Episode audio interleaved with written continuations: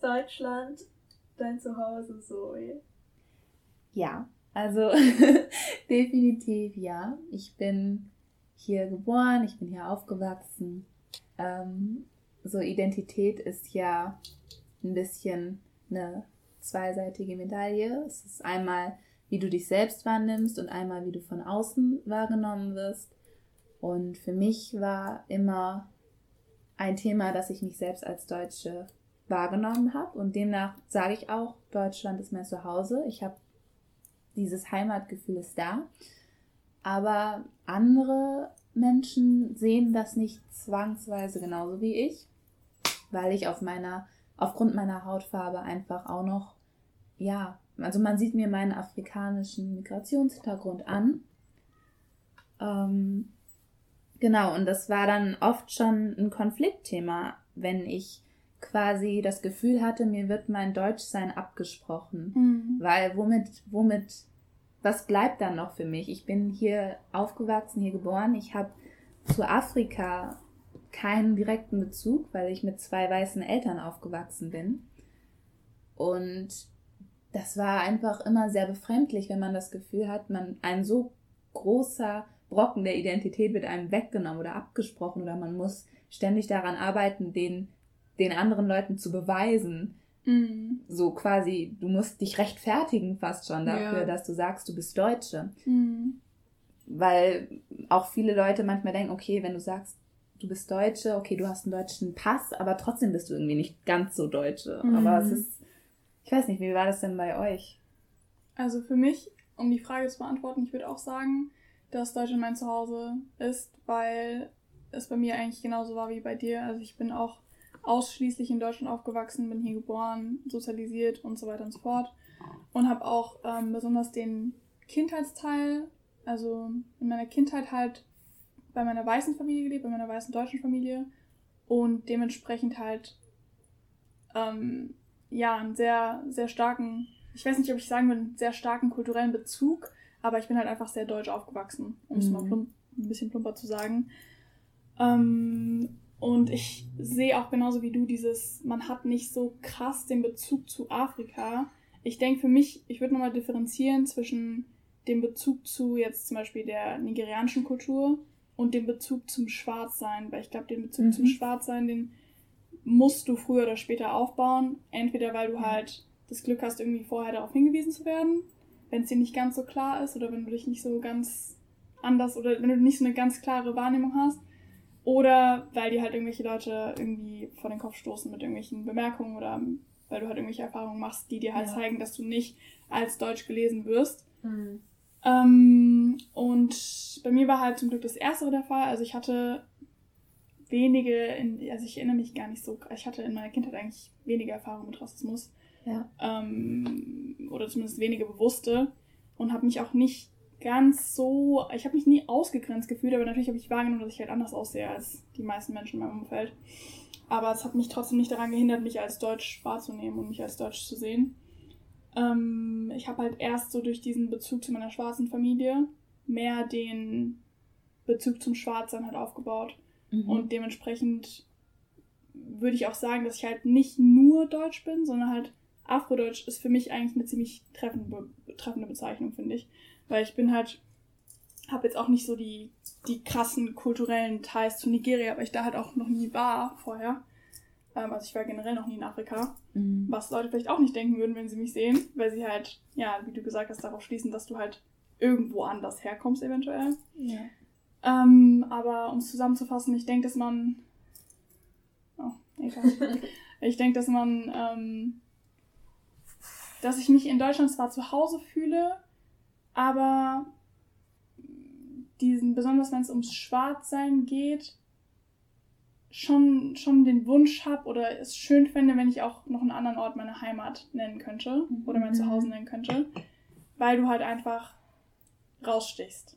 Ja, klar. Weil du halt einfach, wie du, wie du, wie du es vorher schon beschrieben hast, weil Leute, die halt das Deutschsein ein bisschen absprechen, wobei ich auch nicht 100% verfechten würde, dass ich jetzt unbedingt als super deutsch angesehen werden möchte. Weißt du, ein bisschen, was ich meine? Das yeah, ist so ein bisschen ja, schwierig, diese, diese Gratwanderung irgendwie durchzuführen, aber also ich weiß nicht, ob ich so für mein Leben lang in Deutschland bleiben wollen würde. Ich würde einfach mal gerne wissen, wie es ist, in einem Land zu leben, wo du nicht herausstichst oder wo Leute dich nicht Ja. als fremd lesen. Wisst ihr, was ich meine? Ja. Wo man einfach nicht, wo nicht in Frage gestellt wird, kommst du wirklich aus diesem Land? Ja. Oder bist du hier Ja. geboren? Bist du, wie, wie, wie ist dein Hintergrund sozusagen? Aber Ja. gibt's da einen Ort für dich? Ähm, dadurch, dass ich ja, also als Mixed Race Person, wie die meisten Mixed Race Persons, ähm, auch eher light skinned bin, denke ich, dass ich auch in Nigeria vielleicht nicht ganz so, also nicht ganz so reinpassen würde, besonders weil ich halt auch dieses Europäische halt hab und auch mein Englisch total amerikanisiert ist und so. Aber ich denke, es ist auf jeden Fall schon mal noch was anderes, weil es gibt ja auch in, also in den meisten afrikanischen Ländern auch Leute, die nicht Mixed Race sind, aber trotzdem halt eine hellere Hautfarbe haben. Ja. Ich denke, da sticht man auf jeden Fall weniger raus, wenn du jetzt in irgendeinem afrikanischen oder südamerikanischen Land vielleicht auch bist, wo halt die meisten Leute auch mindestens mal braun sind oder halt Persons of Color, dass man da halt nicht so, dass, dass es da nicht so hinterfragt wird. Aber die Frage ist dann halt, natürlich könnte ich mich dann nicht direkt zu Hause fühlen, weil ich habe halt zu dem Land dann keine richtige Heimats Bindung, keine weil ich halt nicht- Verbindung. Ja. Exakt, weil ich halt nicht dort aufgewachsen bin und weil ich Ja. die Kultur halt dann auch erst kennenlerne, richtig. Ich meine, natürlich habe ich nigerianische Kultur durch meine Großeltern und so mitbekommen, also Ibo-Kultur halt. Aber nicht in dem Ausmaße, wie es gewesen wäre, wenn ich halt Nigeria gewesen wäre, logischerweise. Das ist halt noch was ganz anderes. ja. Wie ist es bei dir? Also, ich würde schon sagen, dass Deutschland mein Zuhause ist, weil ich einfach nichts anderes kenne. Also, ich wurde hier, wie du auch, oder wir, wir beide eigentlich, hier geboren, sozialisiert, Mhm. aufgewachsen, ähm, aufgezogen. Ähm, trotzdem weiß ich, also manchmal denke ich, aber es ist nicht so meine Heimat. Also, es ist Hm, schon Ich weiß, was du meinst. weil Heimat ist ja so, muss nicht unbedingt ein Ort sein, es kann auch eine Gruppe sein oder so. Aber, also manchmal will ich schon sagen, Deutschland ist schon meine Heimat, vor allem wenn ich im Ausland länger bin, weil dann Hm. bin ich immer so, ah, in Deutschland ist aber so, zu Hause ist es so, Mhm. aha, und auch ich Mhm. vermisse schon, äh, also Deutschland oder Frankfurt zumindest. Aber wenn ich hier bin, ist es oft so, durch diese ganzen Microaggressions, also Mikroaggressionen, also damit meine ich eben so kleine alltagsrassistische Situationen oder eben einfach Situationen, wo ich differenziert werde Mhm.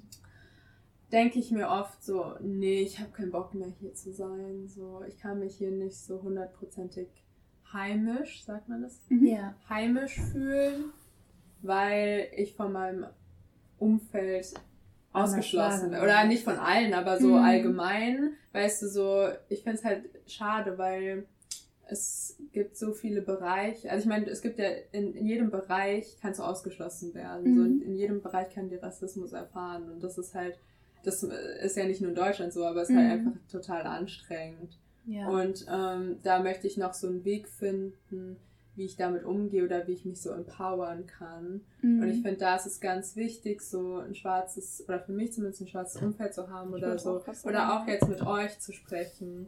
Oder einfach so ein schwarzes Vorbild zumindest zu haben, ähm, wo Menschen sind, die das halt nachvollziehen können und einen dann stärken dadurch und Mhm. dass man sich auch irgendwie gut fühlt mit seinem Schwarzsein, weil oft habe ich das Gefühl, auch schon so bestimmte kleine Formulierungen, zum Beispiel, der hat mich so behandelt wegen meiner Hautfarbe. So, das stimmt ja gar nicht. Meine Hautfarbe ist ja gar nicht das Problem. Mhm. So, Mhm. sondern irgendwie sein Verhalten, weil er irgendwie, Mhm. keine Ahnung, bestimmte Ja. kolonialisierte Man nimmt das Denkweisen an. hat. Mhm. Genau, man nimmt das an und ich finde das so schade. Oder zum Beispiel, ich finde, es fängt auch schon an, schwarze deutsche Geschichte, so in der Schule alles so total white gewa gewascht. so generell Klar. in Deutschland, wer kennt sich denn aus mit schwarzer deutsche Gesch Geschichte, Mhm. außer schwarze Deutsche so? Oder Ja. eben Menschen, die es halt interessiert. Also zum Beispiel finde ich es halt schade, dass solche Sachen eben rausgenommen werden. Oder zum Beispiel so, so Fakten wie nach dem Zweiten Weltkrieg, dass Mixed Race People Sterilisiert wurden und so. ja, also erstmal das, aber auch zum Beispiel, dass sie halt einfach weg äh, als Problem angesehen wurden, so in den 50er Jahren, dass Menschen eben dann einfach nach Amerika, also in die USA geschickt wurden, was halt cool war für die, weil das halt so ein Schritt war in der Bürgerrechtsbewegung, aber hier war es irgendwie für die schwarze Bewegung oder für die schwarzen Menschen halt nicht so nice. Ja. Oder dass zum Beispiel, wären wir vor 100 Jahren geboren, kein, hätten wir kein, keine Staatsbürgerschaft bekommen, weil Deutsch equals being white irgendwie. Mhm, ja. Und ich finde, das ist halt immer noch so in unserer Gesellschaft und ich finde, da braucht es einfach so einen strukturellen Wandel. Ja. Ich finde so auch so Diversität und Repräsentation sollte organisch passieren. Weil ich habe oft das Gefühl, es sind halt White People, die entscheiden, dass man jetzt hm, einmal einen Schwarzen ja. nimmt, einmal einen Asiaten, weißt du. Und so um die, um die Checkliste abzuhaken. Genau. So von die auch, ich finde, das wird auch so ein bisschen off topic, das wird auch ganz oft bei der LGBTQ-Community gemacht, habe ich das Gefühl, dass es mittlerweile so Standard ist, so von jeder quasi sozialen Gruppe oder Ethnie sich ein bisschen was rauszupicken, um so die eigene Agenda quasi zu erfüllen, ohne dass es wirklich, es fühlt sich für mich trotzdem teilweise fremd an, wie die mhm. Darstellung passiert. Es fühlt sich teilweise nicht natürlich an, sondern wirklich einfach gewollt. Ich weiß nicht, ob das das ist, was du mit organisch meinst. Ja, ich meinte einfach so, dass halt die Entscheidungsträger, mhm. dass in den, die Leute, die Entscheidungen machen, dass es da schon divers ist von Anfang ja. an. Also dass zum Beispiel im Bundestag jetzt nicht nur ein Schwarzer sitzt, sondern vielleicht ein paar mehr ah, okay. oder auch mhm. mehr junge Menschen und halt solche Sachen. Und da ist jetzt das wieder stimmt, die Frage, ja. sind Quoten sinnvoll oder nicht? Das ist mhm. nochmal ein anderes Thema. ja. Aber ich finde, ähm, das würde schon mega viel ändern, weil wie kann nur eine gesellschaftliche Gruppe Entscheidungen für ein Land machen, das so divers, also ja. divers ist. Und man könnte jetzt auch sagen, ja, okay, ja, wir sind ja alle Menschen und so, und sind wir auch. Ja, aber das ist dieser, aber, dieser farbenblinde Ansatz, der einen eigentlich nicht weiterbringt. Natürlich sind wir alle Menschen, natürlich sind wir alle gleich, aber wenn man halt das als Gegenargument nimmt, um irgendwas zu differenzieren, wenn es ja. ums Movement geht, dann diskreditiert man auch gleichzeitig die Erfahrungen, die halt mit, einer, mit einem anderen. Aussehen halt verbunden das ist halt oft, die Leute müssen halt unterscheiden zwischen dem Ideal, wie möchte ja, man, dass exakt. es ist, und das Ideal ist eine farbenblinde Gesellschaft exakt. und nicht nur farbenblind, sondern wirklich einfach offene und tolerante Gesellschaft. Aber momentan benötigt es halt sehr viel Initiative und Differenzierung, um das zu ermöglichen. Und dann muss man halt einfach ja. ansehen, dass wir momentan nicht alle gleichgestellt sind, dass wir nicht Exakt. alle die gleichen Privilegien und Exakt. Grundvoraussetzungen haben. Und auch nochmal zu dem, was du gesagt hast mit der Community und ja, da wollte ich auch noch. Ja, genau. Mal.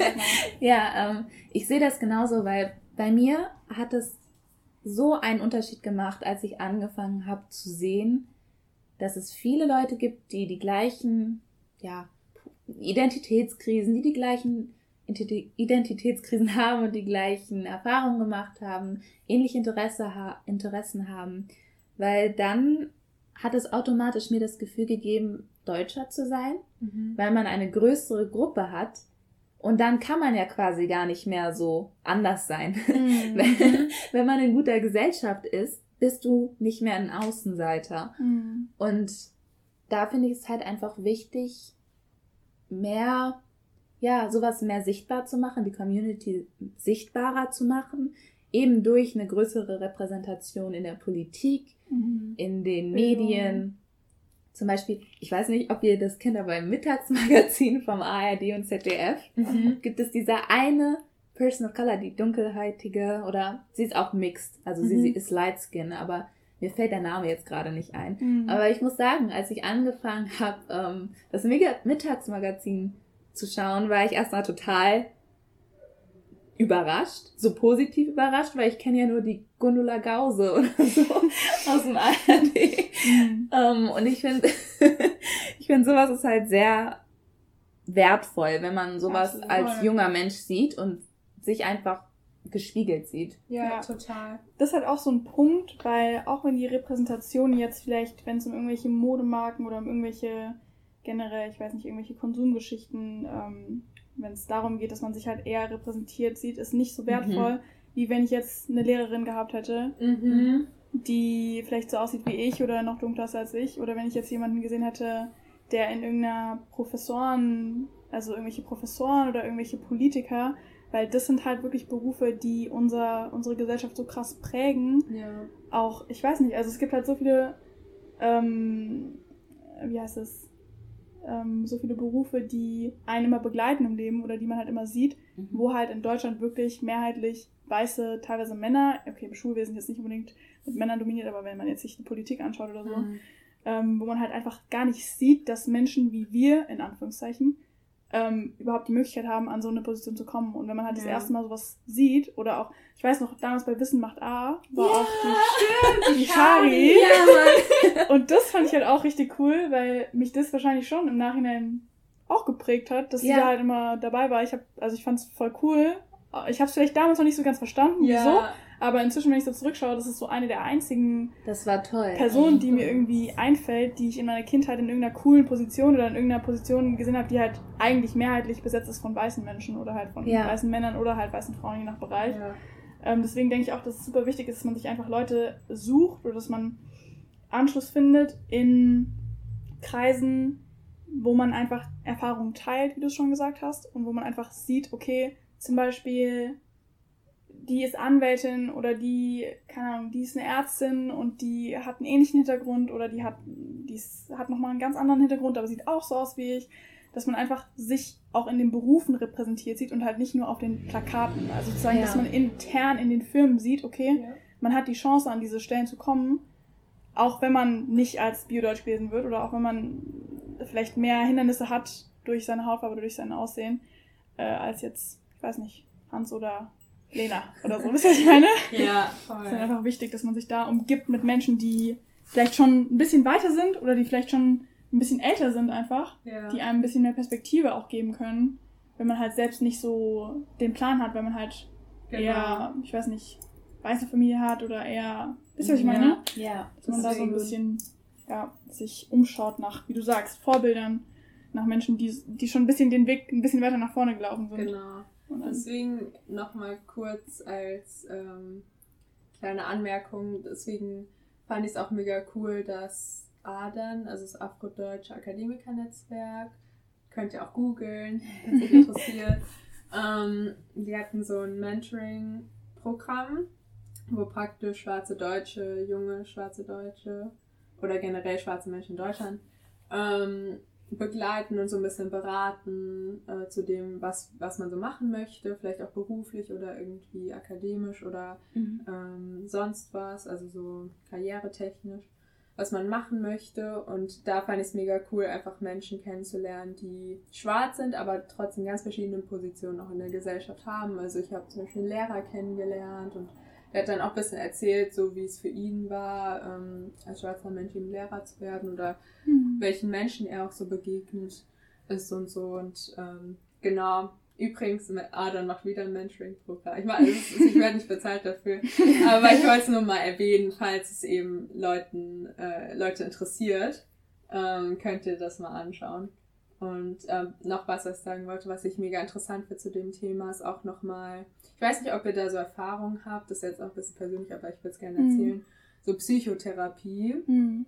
ähm, Mhm. Therapeuten, äh, POC-Therapeuten, halt, bin ich noch nie begegnet. Ich habe auch nicht so viel Erfahrung damit. Hm. Aber was mir eben passiert ist, ähm, als ich mal gesucht habe, ist, dass ähm, bei zwei ähm, Therapeutinnen, weißen Therapeutinnen, dass halt beide irgendwie, also ich kam wegen Schulstress, und, na, and, also Thema. andere Probleme und oder Herausforderungen. Und sie ähm, kam dann immer so da, auf meine Hautfarbe zu sprechen. So, Mhm. ach, machst du denn Rassismuserfahrungen oder Mhm. wie ist es Ja. denn? Oder irgendwie, ja, natürlich hast du Probleme. Schau, du bist auch schwarz und guck mal, dein Vater hat dir diese Farbe gegeben. Oh und Gott. überall, wo Ja, du rumläufst, überall sehen dich Leute als fremd an und du wirst überall ausgeschlossen. Und das halt so, Sehr prägend wahrscheinlich auch. ja, also Sinne. erstens war ich Mhm. noch gar nicht so weit, ich habe noch nie drüber nachgedacht. Mhm, so ja. über so, so Gedanken hatte ich noch nie. Ne? Hm. Und dann erstmal diese Formulierung, dein Vater hat dir diese Farbe gegeben. Ja, das ist auch schon absolut. Also, Die Gesellschaft gibt mir diese Farbe. Und Mhm. äh, Ja, oha, das ist richtig,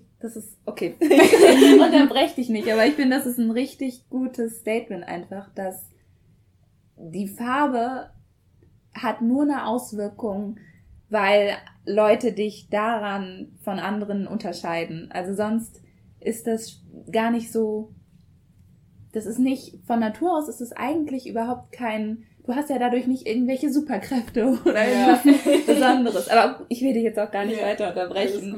Mhm. Aber eben sowas, also es hat mich total verletzt, also da habe ich es noch nicht so verstanden, aber es hat mich schon verletzt und ich finde generell dieses Thema ähm, Psychotherapie und mhm. ähm, POC sein mhm. super spannend. Ja. Ähm, weil ich glaube, hätte ich eben eine schwarze Therapeutin oder schwarze Therapeuten gehabt, dann wäre das nochmal eine andere Geschichte gewesen. Ja, weil das ist einfach was ganz anderes. Die sich so in, also wirklich verstehen.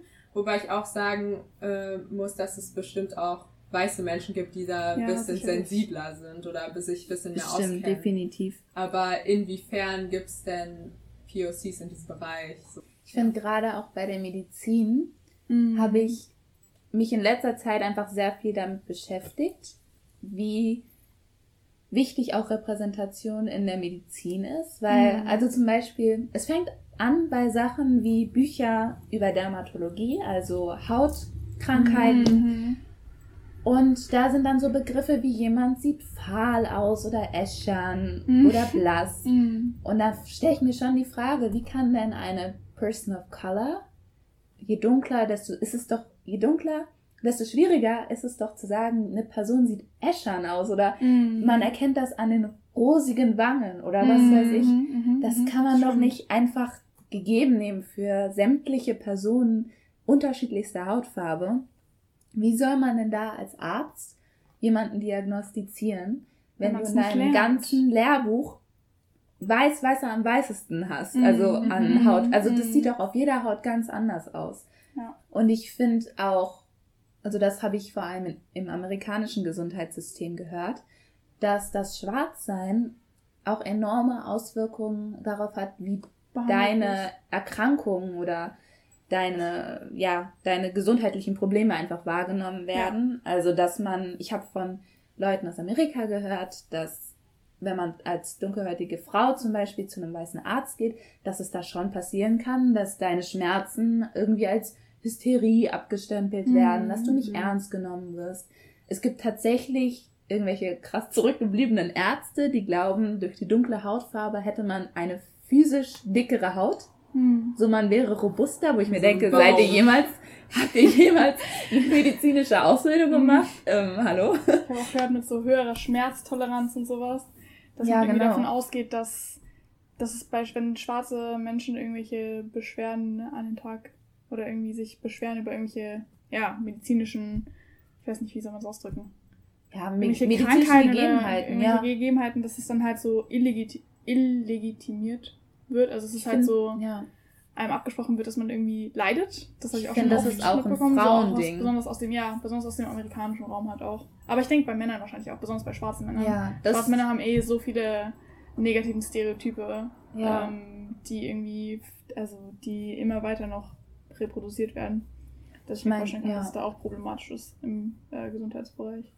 Ich meinte nur gerade wegen Frauending, dass mhm. eben Frauen generell oft zugeschrieben wird, sie wären hysterisch oder, oder sie würden jetzt übertreiben mit ja. den Schmerzen. Also ich meine, das trifft bestimmt auch auf einige, also bestimmt haben einige weiße Frauen oder People of Color, die jetzt nicht schwarz sind, ähnliche Erfahrungen gemacht, aber mhm. das ist einfach sowas, wo ich denke, es wäre wirklich förderlich, wenn mehr People of Color repräsentiert werden. Ja. Und da ist es halt sehr wichtig, dass einem schon als Kind quasi gezeigt wird, hey, du kannst diesen Beruf ausüben. Es ist mhm. jetzt nichts super Besonderes.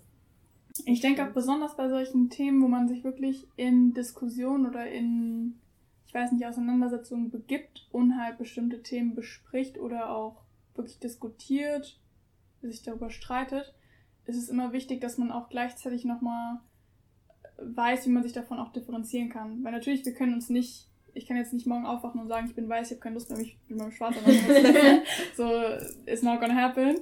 Ähm, aber ich denke, es ist auch wichtig zu wissen, wie man teilweise aussteigt aus solchen mhm. Konversationen oder aus solchen Konflikten, weil ich einfach erfahrungsgemäß gemerkt habe, dass es so, wie du gesagt hast, so viel Energie ziehen kann. Auch nicht mal unbedingt, wenn man irgendwie in, einem, in einer Diskussionsrunde mit mehreren Leuten steht, auch wenn man mit irgendwelchen Freunden sich unterhält über bestimmte Themen und einfach merkt, okay, die Person hat sich nicht so darüber informiert oder spricht jetzt aus, also spricht sehr defensiv oder du hast das Gefühl, du musst viel erklären und dich viel rechtfertigen für das, für deine, einfach für deine Existenz oder für deinen Alltag oder für das, was du erlebst, dass man einfach da merkt, wann man lieber sich zurückzieht und sagt, schau mal, wenn du dich darüber unterhalten möchtest, dann liest dir doch zum Beispiel mal das Buch durch oder hör dir mal den Podcast an ähm, und halt weiß, dass man sozusagen seine Energie auch ein bisschen beschützt. Weil ich glaube, wenn ja. du dich immer weiter verausgabst für diese Diskussionen, oft merkt, also oft weiß man eigentlich auch schon von Anfang an so, die Person hat vielleicht gar nicht das Bedürfnis, mir wirklich zuzuhören, sondern möchte sich einfach nur selbst möchte sich gut fühlen oder möchte sich gut fühlen und die Bestätigung haben, dass sie nicht du bist ist. nicht so. Ja, exakt. Ich finde, bei mir ist es auch oft so, was mich ein bisschen auch ärgert. Mhm. Ich werde immer sehr emotional mhm. bei Diskussionen, weil auch, also ich kann das nämlich nicht so gut trennen. Ich mhm. identifiziere mich immer full on mit dem Cause quasi, also mm. mit dem Struggle der Black People, auch wenn ich jetzt ehrlich gesagt sagen muss, dass in Deutschland äh, als Mixed Person, als Mixed Person wieder in Deutschland, ich eine absolut privilegierte Position habe und gar nicht vom Struggle, den Struggle kenne, wie jetzt Black People in Amerika zum Beispiel. Und ich, aber ich identifiziere mich immer 100% damit und werde dann auch emotional und fange auch durchaus manchmal an zu weinen in der mhm. Diskussion, einfach weil mich das immer so frustriert und immer so wütend macht, die mhm. Ungerechtigkeit. Mhm. Und es ist halt einerseits wichtig, mit Leuten drüber zu sprechen, auch wenn man merkt, okay, diese White Person zum Beispiel interessiert sich dafür, sie möchte sich vielleicht auch engagieren, einsetzen, dann ist es super, aber bei mir ist es auch oft so, ich möchte auch manchmal einfach Abstand haben Exakt, und mich nicht voll. damit beschäftigen. Ja. Auch als du vorhin mir das Buch empfohlen hast, willst du es vielleicht kurz danach vorstellen, wenn ich jetzt schon davon rede? Ja, das Buch heißt Anleitung zum Schwarzsein von Anne Chilbu. Genau. Und ich kann es jedem empfehlen, egal ob weiß oder schwarz. Ähm, und es geht um, ums Schwarzsein in Deutschland. Und ich muss aber sagen, dass ähm, eher Mixed Race beziehungsweise Light-Skinned Black People, glaube ich, angesprochen werden, weil mhm. es schon oft um dieses Afro-Deutsch-Sein geht oder zumindest dieses ähm, ein Elternteil ist mhm. deutsch, ein anderer Elternteil okay. ist ähm, afrikanisch abstämmig. Mhm. Genau. Ja, aber es ist nice, weil man viel lernt, auch ein bisschen schwarzdeutsche Geschichte, Alltagsrassismus ähm, und bestimmte, was ich voll interessant fand, war so schwarz sein Schritt für Schritt, das Phasenmodell, welche Phasen man durchläuft mhm. mit seiner ah, Identifizierung. Okay. Ähm, genau, ich kann es empfehlen. Genau. ja, genau, das habe ich gerade angesprochen, weil auch da war so eine Reaktion, eine initiale Reaktion erstmal, oh, ich finde es sehr interessant. Mhm. Und direkt danach bin ich so mental ein bisschen zurückgerudert und habe gedacht, hm, willst du dir das jetzt antun, mhm. wo es jetzt sowieso so viel, ja, wo Rasse oder Ethnie wieder ein Thema ist in Amerika mit George Floyd und Breonna Taylor und dem Black Lives Matter Movement. Mhm. Möchtest du das wirklich tun oder wird es dann wieder zu so einer Belastung, mhm. ja. die du Tag mhm. für Tag spürst? Weil manchmal muss man auch einfach sagen, manchmal reicht's. Exakt. Manchmal voll. als schwarze Person bist du jeden Tag, oder nicht jeden Tag, aber wirklich 90 Prozent der Zeit bist du dir bewusst, dass du jetzt als Afrodeutsche zum Beispiel in Deutschland lebst. Je nachdem, und ich in welchen Kreisen du dich bewegst. Na klar, also, klar, das ist jetzt given. Aber in meinem Fall zum Beispiel, mhm. ich, hab, ich beschäftige mich, seit ich, seit ich wahrgenommen habe, quasi, dass ich afrodeutsch bin, dass ich braunhäutig bin, dunkelhäutig bin. Ähm, genau. Seitdem beschäftige ich mich auch damit, mal mehr, mal weniger und manchmal reicht es auch einfach. Ja. Und ich finde, das ist okay, weil du bist nicht verpflichtet, dich 24-7 damit zu beschäftigen und für einen Kurs zu kämpfen, bloß weil du quasi betroffen, betroffen ja. bist. Ich finde betroffen scheiße, weil das klingt, ja, das klingt irgendwie so negativ. Ist, ja. Stimmt, aber weil du halt einfach Teil weil, ja. dieser, dieser Debatte bist. Ja. ja. ich ich fände es jetzt voll interessant, so zu hören, wie ihr das so macht, so Abstand zu dem Thema zu bekommen, weil mhm. ich habe ja auch schon vorhin gesagt, für mich ist es so, vor allem jetzt, so in den letzten Wochen, total omnipräsent, so die ganze Zeit auch ja. so mit dem angestarrt werden von vor allem älteren Männern. äh, wenn ich irgendwie rumlaufe, dieses Nachstarren, dieses äh, mit großen Augen angaffen und so, das es nervt halt so extrem und immer mhm. wenn ich das Haus verlasse, stelle ich mich schon darauf ein, dass mir das passiert. Mhm. Und ähm, für mich ist es halt so ein Thema, was mich so belastet, dass ich halt, wenn ich auch sozusagen irgendwie was Schönes mach, für mich machen möchte, dann, dass es immer in meinen Kopf hochkommt oder immer diese Erfahrungen wiederholt in meinem Kopf oder halt in meinem Gedächtnis halt hochkommen. Mhm. Und ähm, für mich ist es total schwer, äh, dann irgendwie nicht diese Wut zu empfinden, weil ich bin sehr aufwütend, weil es halt so, weil, ja, die ganze Zeit halt passiert, diese Mikroaggression. Mhm. Und ja, da wird, also würde mich voll interessieren, wie ihr da so mit umgeht. Mhm. Also für mich, ähm, ich glaube, für mich ist es inzwischen nicht mehr so, also ich bin nicht mehr so, wie soll man sagen, also ich hatte früher, als ich so besonders ganz am Anfang dieser Realisierung und dieser Identifikationsphase mit meinem Schwarzsein, habe ich halt auch auf Social Media zum Beispiel sehr viel gepostet und habe halt sehr viel kritisiert und habe auch aus, von meinen Erfahrungen erzählt und so und bin da halt wirklich teilweise gegen echt, also gegen ziemliche Wände gelaufen bei Freundeskreisen, Bekannteskreisen, die mich dann irgendwie angeschrieben haben oder wo ich mir dann wirklich Diskussionen gegeben habe, wo ich gemerkt habe, so das zieht mir einfach so viel, das zieht mir so viel Energie und ich komme eigentlich nirgendwo hin damit. Mhm. Ähm, und ich denke, das ist auch, also natürlich ist es wichtig, wenn man, out, wenn man eh outspoken ist und sich für die Themen interessiert. Ich würde jetzt auch nicht aufhören, irgendwie mich da mit auseinanderzusetzen oder so. Aber ich denke, für mich ist hat, also macht es einfach den Unterschied, mir auszusuchen, welche Fights ich fight, in Anführungszeichen. Also mit mhm. welchen welche Diskussion ich eingehe und bei welchen Diskussionen ich schon weiß oder ich schon das Gefühl habe, wir kommen nirgendwo hin, deswegen gehe ich gar nicht erst tief rein in die Materie und fange an mit dir über irgendwas zu diskutieren, weil ich habe wirklich Leute, die mir auf zehn Stories Sachen antworten und immer wieder wirklich, wirklich Story auf Story antworten und anfangen wollen zu diskutieren über Themen, mit denen sie sich einfach nicht außerhalb ihrer Existenz befasst haben, wo es dann auch oft keinen Sinn hat, wirklich tiefer irgendwie darauf einzugehen. Wenn die Person nicht, das ist so wie wenn man ähm, zum Beispiel als Veganer, mit dem man sich unterhalten möchte, der Fleischesser ist, aber noch nie sich mit Veganismus auseinandergesetzt hat und eigentlich gar keine Ahnung davon hat. Natürlich kann man dann so eine oberflächliche Meinungs, so einen Meinungsaustausch irgendwie, ähm, also kann man sowas haben, aber wenn man halt wirklich diskutieren möchte, dann braucht es schon jemanden, der offen ist und der sich vielleicht auch der, der offen ist, Sachen anzunehmen, Sachen mhm. zu lernen, sich selbst zu informieren auch und dann nochmal vielleicht in die Diskussion reinzugehen. Und wenn ich halt merke, das ist bei Personen nicht gegeben, dann ist für mich wirklich so, du kannst mir gerne schreiben, ob du eine Antwort bekommst, ist dann halt die Frage. Ich kann dann sagen, schau mal, zum Beispiel, ich habe den Post, vielleicht hilft er dir, schau dir mal die Seite an. Ich verweise dann halt einfach auf die Arbeit, die schon gemacht wurde von halt vielen Leuten, die halt wirklich sich die mhm. Mühe gemacht haben, Bücher zu schreiben, Hörbücher aufzunehmen und so weil es, also die meisten Sachen, die wir besprechen, die sind auch schon irgendwo das, festgeschrieben. Ja, so. Also es ist nichts Neues. Es ist nichts Neues. So deswegen, wenn ich merke, es gibt wirklich, ich habe irgendwie ein persönliches Anliegen bei einer Person, würde das gerne bei der Person jetzt so ein, so ein Bewusstsein dafür erwecken oder so, oder ich merke, eine Person hat Interesse, dann gehe ich auch gerne in Diskussionen rein. Aber wenn ich halt merke, das ist für mich jetzt schon wieder fast schon wie eine Zeitverschwendung, mhm. dann sage ich einfach, schau mal, sorry, ich poste, und ich gebe dir auch gern die Quellen oder ich gebe dir auch gern sozusagen die Werkzeuge, aber die Arbeit, sich dann aufzuklären oder sich weiter damit auseinanderzusetzen, die liegt bei, bei, dir. dir das ja. ist nicht meine Arbeit, dich aufzuklären über unsere Identität oder meine Identität. Weil ich kann ja auch nicht repräsentativ für alle sprechen, weil das ist halt auch ja. nochmal so ein Faktor. Wenn Leute dich nach deiner Meinung fragen, sage ich auch immer dazu, das ist halt meine Meinung. Man kann das auch nicht so pauschalisieren. Natürlich gibt es Tendenzen innerhalb der schwarzen Community, ähm, wo man vielleicht eher übereinstimmt bei manchen Themen, aber es gibt auch Leute, die manche Sachen ganz anders sehen als ich. Mhm. Deswegen sage ich halt, wenn dich das Thema interessiert, dann mach deine Research. So, es ja. gibt genug Quellen dafür halt.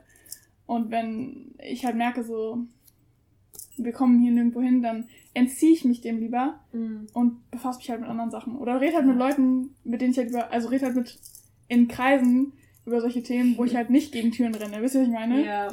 Das ist ja. bei mir ehrlich gesagt ähnlich. Also ich merke, mir sind die Nachrichten, was das Weltgeschehen angeht, einfach zu viel. Muss ich sagen, lösche ich einfach, einfach sowas wie Instagram. Also ich hab's, ich mache das echt relativ regelmäßig, wenn ich einfach gerade merke, boah, es muss die nicht nur um so Sachen wie Rassismus und so gehen. Vielleicht geht es auch um so Sachen wie Klima. Das heißt nicht, dass ich meine Augen davor verschließe. Ich, das heißt einfach, ich möchte gerade eine Pause. Dann mhm. lösche ich die Sachen. Dann schaue ich heute vielleicht nicht mein die Tagesschau oder so.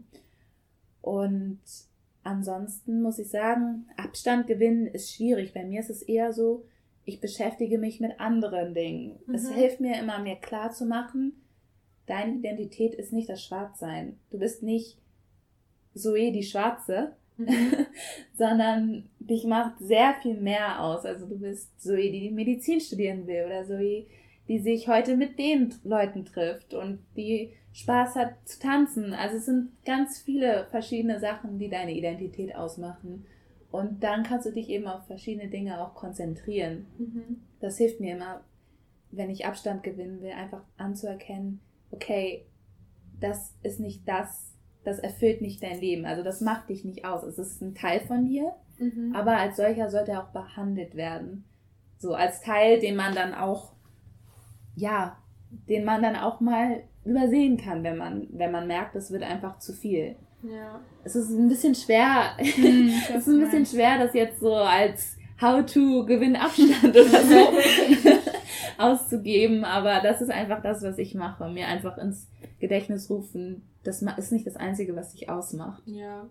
Und es muss dich auch nicht, also es muss nicht etwas sein, womit du dich 24-7 zu beschäftigen hast. So, es ist ja. natürlich, wenn es dich interessiert, ist es absolut legitim zu sagen, ich bleib informiert, aber ich denke mir, das habe ich auch zu vielen weißen Freunden gesagt, die mich gefragt haben, so im Zuge der Black Lives Matter äh, Demos, was kann ich jetzt machen oder wie ist es, wenn ich jetzt nicht poste auf Social Media? Und wir haben da auch schon darüber gesprochen bei dem Sister Circle, den ich eben erwähnt habe, dem diesem Treffen von Sunshine Golden Child. Willst du nochmal sagen? Äh, ja, genau. Also es ist eine Frankfurterin, die ist, also die Sonja heißt sie, die hat sowas ins Leben gerufen, was sich Sister Circle nennt. Das ist so ein Safe Space for Women in Klammern of Color, wo halt verschiedene Themen immer besprochen werden. Und da hatten wir auch einmal das Thema, ähm, wie, wie nehmen wir das jetzt wahr mit zum Beispiel Performative Activism von mhm. Leuten, wo man eigentlich weiß, die haben, keine Ahnung, sind die größten, ich weiß nicht, die Leute, die dir in die Haare fassen als erstes oder die dich irgendwie nerven oder so, die dann auf einmal so super woke oder was weiß ich was auf Social Media wirken. Die dann das Black Square posten. Ja, genau, und dann denken so, sie haben ihren Teil getan.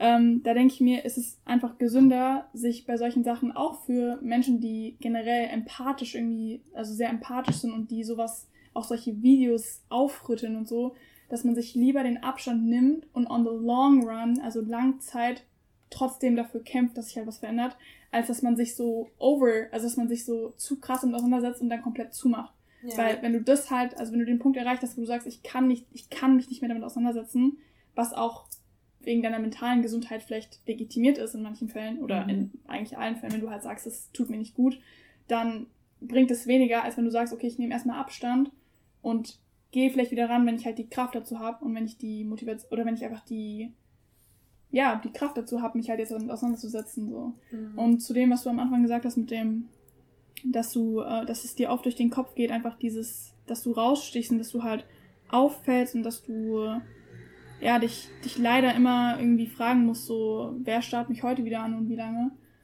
ähm, würde ich auch da sagen, also ich, ich meine, nicht, es ist nicht für alles die Lösung, sich jetzt nur mit Leuten irgendwie zu treffen oder nur mit Leuten in Kontakt zu stehen, die halt ähnlich aussehen wie man selbst. Aber ich glaube, wenn du mehr in solchen Kreisen bist, dann hast du nicht mehr so diesen Fokus darauf, weil du halt mit Leuten auch bist, die das, weißt du, die das auch erleben, mhm. aber wo das dann einfach nicht mehr so eine große Rolle spielen muss. Also wenn man halt, wenn wir jetzt zusammen durch die Stadt gehen, können uns Leute anschauen, aber so, I know you're looking good, I know you're looking good, I know I'm looking good, so sollen die Leute halt schauen, so was ich meine? Ja. Dass man halt ein bisschen, ähm, ich weiß nicht, das ist halt einfacher gesagt als getan, aber weniger den Fokus darauf legt, wie die Leute einen anstarren, als dass man einfach denkt, ich scheiß einfach drauf. Ich gehe Dann eignet sich das ein bisschen an. Ja. Dann, man denkt, okay, die Person starrt, aber dann ist das so. Also statt mhm. dann zu denken, oh Gott, was denkt die Person jetzt über mich? Mhm. Findet sie, ich passe hier nicht rein, springt sie mich an und mhm. beleidigt mich mit Nazi-Parolen oder so,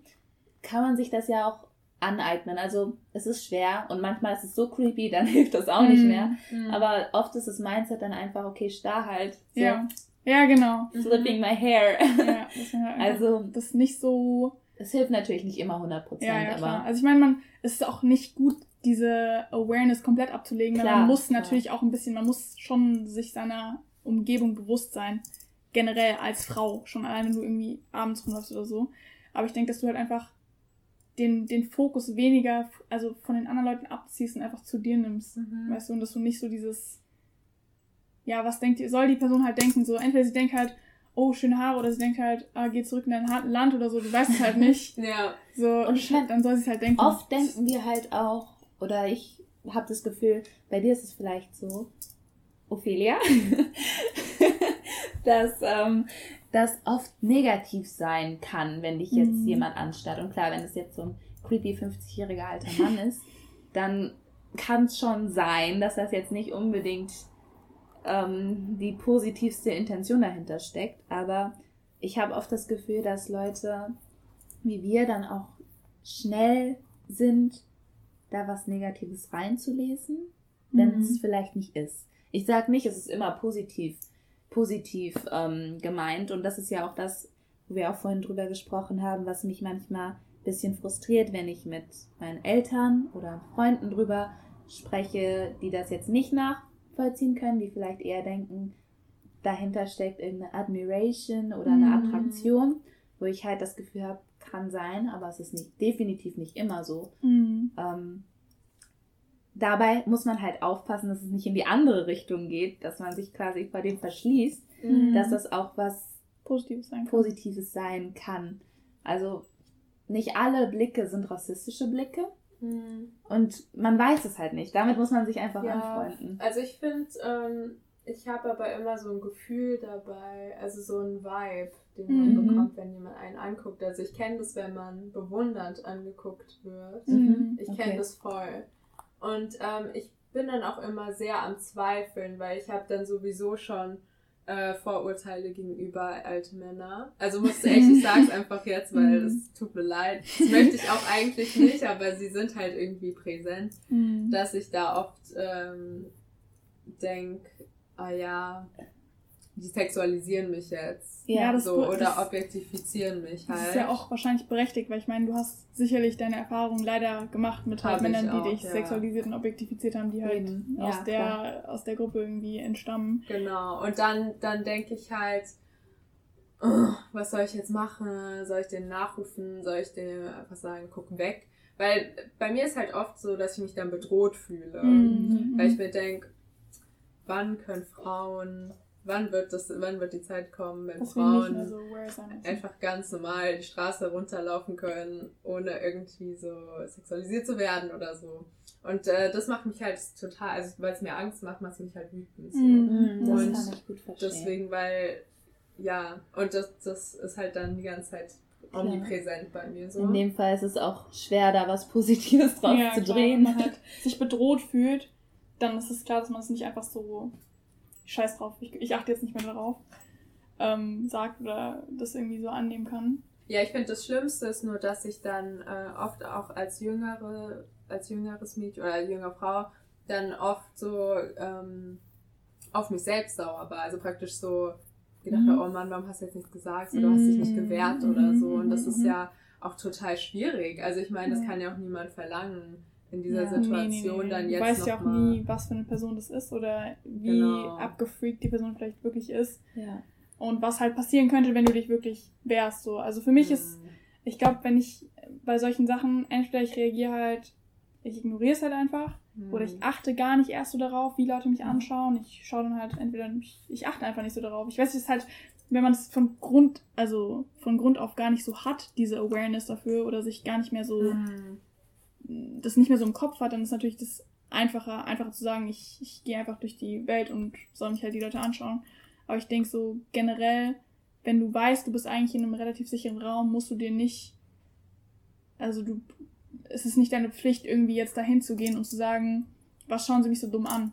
Ich finde, So, das das Problem, kann man natürlich auch ja. machen, aber du weißt halt nicht, vielleicht ist es dann auch, vielleicht ist die Person abgedreht und zieht ein Messer oder so, man weiß es halt nicht. Deswegen, ich Mhm. finde, man kann Frauen nicht vorwerfen, dass sie irgendwie jetzt diese predatory Blicke irgendwie heraus, also so dagegen irgendwie, weißt du, was ich meine, Ja. dagegen angehen sollten, irgendwie physisch oder was sagen müssten unbedingt, weil du weißt halt nicht, in welche Gefahr du dich dann eventuell weiter Ja, Ich finde, das Problem ist halt, also das geht, wenn es quasi eine Situation ist, wo man aneinander vorbeigeht oder so. Mhm. Aber was bei mir immer sehr schwierig ist, ist, wenn Leute wirklich Dich zu dir kommen. Mhm. Also bei mir ist es leider so mal oft gewesen. Ich weiß nicht, was es ist, aber bei mir war es schon öfter der Fall, dass ich irgendwie in der U-Bahn angesprochen Mhm. wurde, wo ich nicht direkt einen Fluchtweg habe. Und dann bin ich ehrlich gesagt auch immer im Zwiespalt, so versuche ich das jetzt zu ignorieren oder versuche ich irgendwas zu sagen in der Gefahr, dass man irgendwie, ich meine, ich will auch keine Szene ähm, machen und ich will auch nicht so, was du gesagt hast, irgendwie eine Aggression wecken in meinem Gegenüber, Mhm. dass der dann irgendwie handgreiflich wird oder so. Aber äh, ich finde, das ist schwierig, weil man kommt kommt mit so- Ignorieren nur bis zu einer gewissen Grenze. Also wenn Mhm. man vorbeigehen kann, schön und gut, Ja. dann bin ich persönlich eher der Typ, dass ich sowas ignoriere und einfach Ja, mit meinem Leben weitermache. Auch wenn ich mir da halt denke, eigentlich wird es diesen Personen dann gut tun, mal zu hören, dass es nicht okay ist. Mhm. Aber wenn es darum geht, dass ich mich, also ich fühle mich sehr, sehr viel verletzlicher, wenn ich irgendwie cornered bin in der Mhm. U-Bahn oder so. Klar, klar. Oder wenn jemand wirklich auf mich zukommt. Und ja, ich weiß nicht, bei sowas ist es immer ganz. Ich versuche immer, ehrlich gesagt, mich schon so in eine Richtung zu bewegen, wo mehr Leute sind. Ja. Mhm. Augenkontakt aufzunehmen mit Leuten, die vielleicht, mit Leuten, die da sitzen. Mhm. Offen zu zeigen, dass ich mich unwohl fühle. Ja. Weil das war früher auch nicht so. Ich weiß nicht, ich habe früher öfter mal ähm, in der Hoffnung einfach, dass die Person mich in Ruhe lässt und nicht aggressiv wird, einfach so ein bisschen nett gelächelt, Ja. so Mhm. Ich habe mich sehr unwohl gefühlt, aber ich habe gehofft, es geht einfach vorbei. Aber mittlerweile habe ich gemerkt, das encouraged es ja nur weiter, Mhm. wenn du dann, also, Ich habe das auch schon gemacht, dass ich dann einfach so mitgespielt habe. Wo mich wirklich ein Typ, der ist halt auch mit in die gleiche U-Bahn gestiegen, wo ich dann halt auch ihm meine Nummer gegeben habe. Ihn aber dann halt direkt blockiert habe, als ich dann halt ausgestiegen bin. Aber den habe ich dann halt, ich glaube, ein halbes Jahr später oder so wieder getroffen. Und das war dann natürlich auch unangenehm. Ja. Weil ich halt gesagt hatte, ja, weil ich einfach keine Lust hatte, mir diese Diskussion zu geben, weil einfach so viele Männer nicht ak- akzeptieren, wenn du einfach sagst, du du, du sagst, sagst einfach ja. Nein und die sind, I just wanna be friends und man denkt sich so, nein, ich möchte nicht Ja. mit dir in Kontakt treten. Und wenn man halt diese Route geht, kann es teilweise sogar noch anstrengender werden und die lassen dich noch Das eher stimmt. weniger in Ruhe, wenn du, als wenn du einfach sagst, hier ist meine Nummer. versuchen dich da noch zu überzeugen. Ja, ich hatte exakt. schon so oft eine Ja, Diskussion mit jemandem, warum ich nicht interessiert bin, Ja, wo ich mir denke, same. Ich habe gesagt, ich bin einfach nicht interessiert. Exakt. Warum versuchst du mich jetzt zu überzeugen, warum es eigentlich eine gute Wahl wäre, jetzt mit ihm ähm, aus der U-Bahn zu steigen, ihm meine Nummer zu geben, was weiß ich. Aber also es ist halt, ich will auch nicht jedem meine Nummer geben und blockieren Ja, müssen. natürlich. Ja. Die Sache ist, ich habe auch vorher schon falsche Nummern gegeben, aber dann ist mir auch schon passiert, dass die Person mich face to face angerufen hat. Ja, klar. und mein Handy dann halt Das nicht ist geklingelt hat. Deswegen, es ist halt einfach, du glaub ich, kannst dem sowas, halt was- schwierig entfliehen, Ja. es sei denn, du gehst halt einfach weg. Aber je nachdem, in welcher, ich glaube, bei solchen Situationen kann man es ganz schlecht pauschalisieren, weil es kommt darauf an, wo du bist, Natürlich. was für eine Person du bist, äh, was für eine Person das ist, die dich anspricht und Ja. wie, wie vehement oder wie penetrant die irgendwie drauf ist. Ja. Aber generell möglichst sich fernhalten, möglichst, wie du gesagt hast, halt in Richtungen gehen, wo halt mehr Leute sich befinden, ja. möglichst wenig das beachten, je weniger Aufmerksamkeit man halt auch dahin denkt, desto weniger, denke ich, kommt auch teilweise zurück. Ja. Kommt immer drauf an. Was mir letztens passiert ist, ist, dass, ähm, mich, dass ich gefilmt wurde Mhm. in der Ui. Bahn. Also oh Gott, wie jemand, anstrengend. ich saß gegenüber von so einem Mann und der hat mich schon so mit großen Augen angestarrt. So als wäre ich ein interessantes Wesen. Oh Gott. Und dann hat er mich irgendwann gefilmt mit seinem Handy. Krass. Und da war ich total schockiert, weil das Mhm. sind immer so Situationen, wo ich denke, wie können Menschen wirklich so ekelhaft sein? Oder Mhm. was, wie Mhm. kommt man denn bitte auf die Idee, Mhm. dass man sich so sicher fühlt, dass man jetzt einen Mensch also respektlos behandelt oder irgendwie filmt ohne, ohne die Zustimmung. Ja. Also ich finde, das Ja. ist total krass und Das ist richtig da schlimm. möchte ich auch nochmal weitergeben an alle Leute, dass also ich habe eine Anzeige gemacht. Ah, sehr äh, ich schön. bin zur Polizei und habe das gut. gemeldet und hatte eine super Erfahrung mit der Polizei. Also zum Glück ist eigentlich traurig, dass man es jetzt so Mhm. sagen muss, aber äh, es gibt ja auch andere Geschichten. Aber ich hatte echt eine gute Erfahrung und die haben mich super beraten und haben auch mir Tipps gegeben, wie ich generell mit so Belästigung Ja. umgehen kann und haben eben gemeint, ja, also Leute, wenn man sich traut, halt Leute gezielt ansprechen. Mhm. Man kann immer, ja. man kann auch direkt die Polizei rufen. Man kann auch bei Catcalling die Polizei rufen, weil es eine Beleidigung ist. Man kann